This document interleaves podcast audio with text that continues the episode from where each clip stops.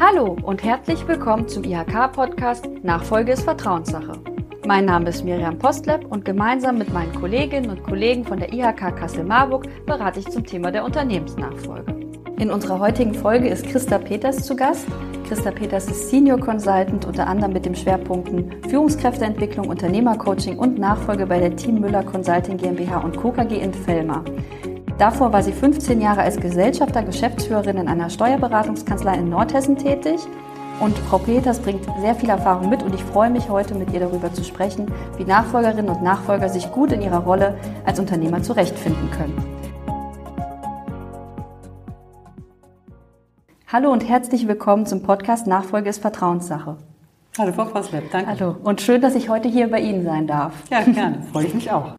Frau Peters, die haben oft in Ihrem Berufsleben festgestellt, dass bei der Übernahme eines Unternehmens Nachfolger viele neue Rollen einnehmen. Also zum Beispiel die des Unternehmers, des Managers und der Fachkraft. Da kommt immer einiges auf die Nachfolger zu. Welche Rolle nehmen Nachfolgerinnen und Nachfolger gegebenenfalls noch ein? Und wie kann ich mich denn gut in dieser Rolle zurechtfinden? Ja, wichtig ist zunächst, ein Rollenbewusstsein zu entwickeln da wir uns über Rollen oft überhaupt keine Gedanken machen, sondern eher über Positionen und Funktionen.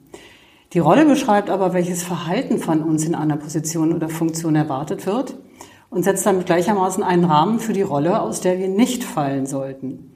Wenn wir im Theater Schneewittchen ansehen wollen beispielsweise und diese Schauspielerin, die Schneewittchen spielt, plötzlich die Rolle von Rumpelstilzchen einnimmt, dann ist sie aus der Rolle gefallen und wir als Zuschauer sind mehr als irritiert. Ja. Darüber hinaus ist die Unterscheidung zwischen formellen und informellen Rollen auch noch wichtig. Da machen wir uns häufig, häufig keine Gedanken drüber. Formelle Rollen definieren sich aus formellen Positionen.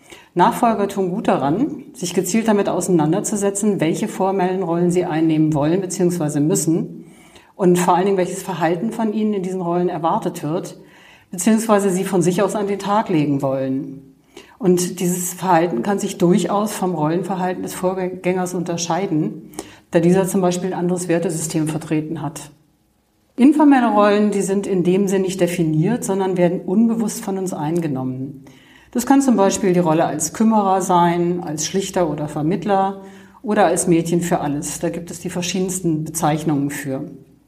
Auch hier ist es nützlich, sich Gedanken zu machen, welche informellen Rollen man einnimmt und ob diese Rollen einen Nutzen haben, beziehungsweise gerne eingenommen werden, oder ob man sich im Zug der Nachfolge bewusst von diesen Rollen trennt. Obwohl es informelle Rollen sind, sollte das dann aber nach außen kommuniziert werden, damit die Aufgabe der Rolle nicht zu Irritationen führt. Also siehe unser Theaterbeispiel, Schneewittchen verlässt plötzlich die Bühne. Und ich denke, mit dieser bewussten Form der Rollenauseinandersetzung sind Nachfolger schon mal gut vorbereitet. Mhm. Also sich vorher auch einfach ganz klar Gedanken darüber zu machen, welche Rolle nehme ich ein und welche ja. Rolle möchte ich auch zukünftig ja. einnehmen. Ja, genau. Ne? Ganz oft ist es ja so, dass der Senior-Unternehmer, um den Nachfolger noch einzuarbeiten oder ihm beratend zur Seite zu stehen, noch eine Zeit lang mit im Unternehmen ist. Welcher Zeithorizont ist Ihrer Erfahrung nach denn auch dafür angemessen? Um dann vielleicht auch seine Rolle besser zu finden. Ja, das kommt darauf an, wie gut der Nachfolger das Unternehmen schon kennt. Die Erfahrung zeigt, so ein Zeitraum im Durchschnitt zwischen ein und drei Jahren ist eigentlich ein gutes Zeitfenster.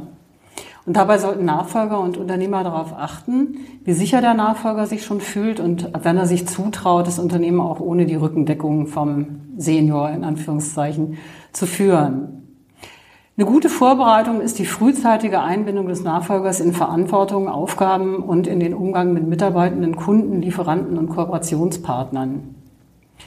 Dazu muss der Unternehmer loslassen können, also bewusst loslassen können und sich das im Vorfeld auch klar machen. Und das ist nämlich oft der schwierigste Part in der Nachfolge und führt zu den meisten Konflikten. Und loslassen heißt in dem Fall nicht die Brocken hinschmeißen, sondern wirklich unterstützend zu übergeben. Offenheit, Respekt und ein gezielter Austausch zwischen Übergeber und Übernehmer sind dabei wichtige Voraussetzungen für diesen Zeitraum von der Überleitung. Sind diese ein bis drei Jahre, wären das auch Ihre Empfehlung für eine familieninterne Übergabe? Da ziehen sich ja auch Prozesse oft durchaus länger hin. Ja, also gerade in der Familienübergabe, denke ich, sollte man dann auch irgendwann einen Schlusspunkt setzen, ganz gezielt, weil da ist häufig dieses Nicht loslassen können, dieses Klammern, dieses Ich will ja doch noch bleiben, ein Faktor, der nicht gut ist. Also irgendwann sollte man das beenden, sonst ist das so eine never-ending Story. Und ähm, es macht eben auch viel mit dem Nachfolger, der denkt dann immer, oh Gott, ich kann es noch nicht. Also ich bin noch nicht so weit. Ich bin noch nicht so weit und äh, obwohl er eigentlich schon zehn Jahre mit dabei ist. Genau. Und mhm. manchmal braucht er auch dann einfach diesen Schubs zu sagen, so, ich traue dir das zu, jetzt mach mal. Ne? Mhm. Ja, super. Mhm. Genau, jetzt hatten wir den Fall, vielleicht diese ein bis drei Jahre sind beide Unternehmer in, im Unternehmen tätig, also der Senior-Unternehmer und der mhm. Nachfolger. Das kann im Team ja durchaus zu Loyalitätskonflikten führen. Wie kann denn die Übernahme für die Mitarbeiterinnen und Mitarbeiter angenehmer, angenehmer gestaltet werden, um Loyalitätskonflikten vorzubeugen? Durch eine gezielt gestaltete Zuordnung von Verantwortungsbereichen und Aufgaben. Also der Unternehmer und der Nachfolger sollten sich gemeinsam anschauen, welche Verantwortungsbereiche es im Unternehmen gibt und welche Aufgaben damit verbunden sind, damit erstmal ein klares Bild über die Struktur, den Umfang und die Inhalte entsteht. Wenn Sie das für sich klar haben, dann sollten Sie eine gezielte Zuordnung zwischen sich vornehmen und diese, das ist ganz wichtig, nach außen kommunizieren. Also sagen, also jetzt ab dem Tag ähm, X übernimmt der Nachfolger die und die, den und den Verantwortungsbereich und die und die Aufgaben und das bleibt beim äh, Senior noch. Die Mitarbeitenden, die brauchen unbedingt Orientierung, an wen sie sich mit ihren Anliegen wenden können.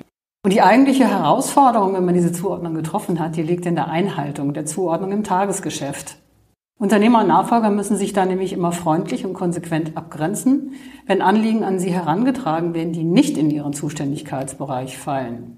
Das heißt nicht, dass man diesen Laden dann zum Stillstand bringen soll im Sinne von, das ist nicht mehr mein Bereich, sondern zu sagen, ja, es ist nicht mein Bereich, geh bitte damit zum Senior. Mhm. Oder zu sagen, das ist nicht mein Bereich, ich kann aber gerne mit dem Senior darüber sprechen, damit er sich darum kümmert. Mhm. Also wirklich diese Abgrenzung auch vorzunehmen. Mhm. Und nicht zu sagen, na ja, kann sie mit mir regeln und ähm, ich entscheide dann, das führt zu schiefen Schuhen. Und dadurch entstehen tatsächlich diese Loyalitätskonflikte und Mitarbeitende verlieren Orientierung. Das ist mhm. nicht gut. Ja, auch sicherlich sehr anstrengend für den Nachfolger und den Unternehmer, dass es nicht immer ganz klar ist, wer ist jetzt ja. wofür zuständig oder jetzt übernimmt das vielleicht der Senior doch immer wieder, obwohl der Nachfolger das jetzt eigentlich gerne in die Hand nehmen würde. Ne? Ja. Glaube ich, prinzipiell wirklich ein guter Tipp. Ja, und sollten sich der Unternehmer und der Nachfolger versehentlich ins Gehege kommen, dann müssen sie sich äh, darauf hinweisen dürfen, ohne dass der andere beleidigt ist. Ne? Also da braucht es einfach eine offene Kommunikation. Und wenn dann nachfolgend Veränderungen der Verantwortungsübernahme stattfinden, weil der Nachfolger sich schon weiterentwickelt hat, dann muss das auch immer wieder kommuniziert werden. Das vergessen viele. Dann wird es so, ich sag mal, im stillen Kämmerlein umverteilt und äh, es gibt keine Kommunikation nach außen. Dann stehen die plötzlich da und sagen, wieso bist du nicht mehr zuständig? Du warst es doch gestern noch. Also da braucht es wirklich immer wieder diesen Kommunikationsfluss zu den Mitarbeitenden. Wenn ich denke, also wenn der Senior und der Nachfolger sich auf diese Art und Weise oder auf diese Vorgehensweise einigen können, dann sollte es in der Regel nicht zu Loyalitätskonflikten kommen. Ja, Sie kennen sicherlich auch den Ausdruck, ähm, wer Unternehmer sein möchte, muss selbst und ständig arbeiten. Das ist ein Satz, der vor allem oft von der aktuellen Unternehmergeneration kommt, von den Senior-Unternehmern. Die Nachfolger haben da manchmal durchaus eine andere Vorstellung. Wie können sich denn vielleicht Nachfolgerinnen und Nachfolger vom Übergeber abgrenzen und auch ihren eigenen Führungsstil finden? Ja, das ist gar nicht so einfach. Der erste Schritt für Nachfolger ist, sich überhaupt bewusst zu machen, wie er führen will. Und dabei bezieht sich Führung ja nicht nur auf Personalführung, sondern generell auf Unternehmensführung und vor allen Dingen auch auf Selbstführung. Das vergessen viele. Ne? Also wie will ich mit mir umgehen als Unternehmer? Wie will ich agieren? Wie will ich für mich sorgen auch? Also wo hänge ich mich voll rein und wo grenze ich mich ab?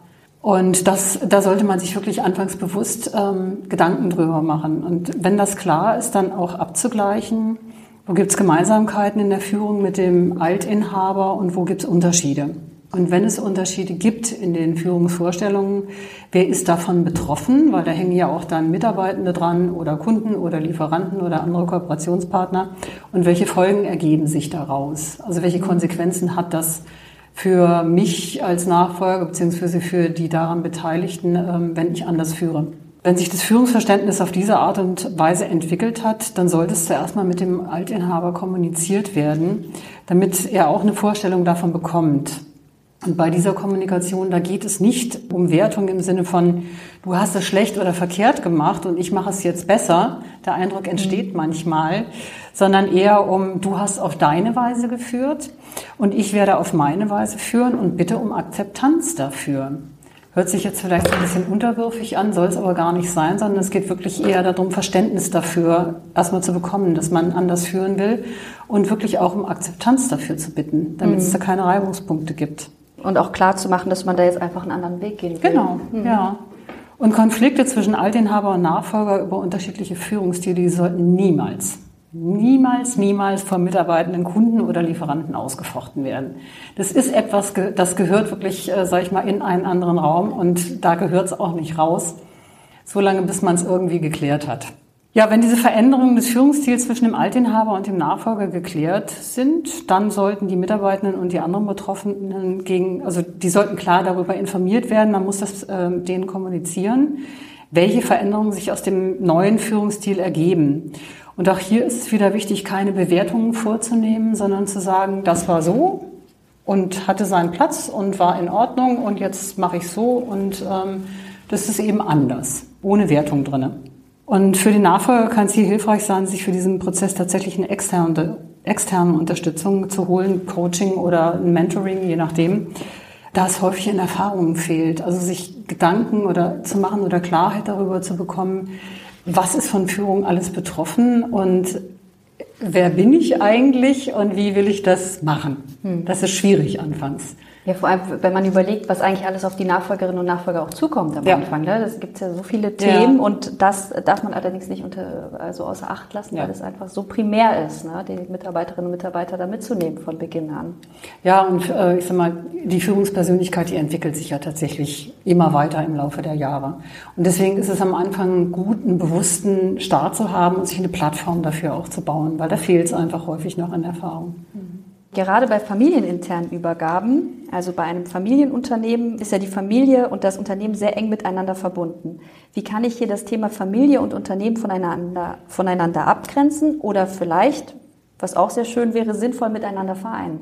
Familienmitglieder, die im Unternehmen mitarbeiten, die sollten sich immer bewusst sein, in welchem System sie gerade unterwegs sind. Das ist auch etwas, was wir uns nicht verdeutlichen, wenn wir eben in Familienunternehmen, äh, Familienunternehmen unterwegs sind. Es gibt nämlich das Familiensystem, in dem zum Beispiel die Nachfolgerin die Rolle der Tochter innehat. Und es gibt das Unternehmenssystem, in dem sie die Rolle als Inhaber Geschäftsführerin ausübt. Und beide Rollen verlangen logischerweise unterschiedliche Verhaltensweisen. Und es passiert häufig im Unternehmenskontext, dass sich diese Rollen vermischen. Und das merkt man meistens, wenn Situationen schwierig werden, dass ich dann in dem Moment nicht mehr als Geschäftsführerin wahrgenommen werde, zum Beispiel von meinem Seniorvater oder meiner Seniorenmutter, sondern ich werde als Tochter wahrgenommen, obwohl wir gerade einen Unternehmenskontext diskutieren auch. Da kann es hilfreich sein, sich nochmal klar zu machen und das auch deutlich zu sagen, aus meiner Rolle als Tochter heraus sehe ich das so und so. Aber aus meiner Rolle heraus als Geschäftsführerin muss ich so und so handeln, dass man das also da nochmal ganz klar trennt. Umgekehrt, wenn man im Familiensystem ist, dann sollte man sich die Frage stellen dürfen oder die Frage stellen, wo das Unternehmen überall mit am Tisch sitzen darf. Denn gerade in Familienbetrieben ist das Unternehmenssystem eigentlich fast immer mit dabei, häufig. Dauerthema. Genau, und das ist halt dieses Selbst und ständig. Ne?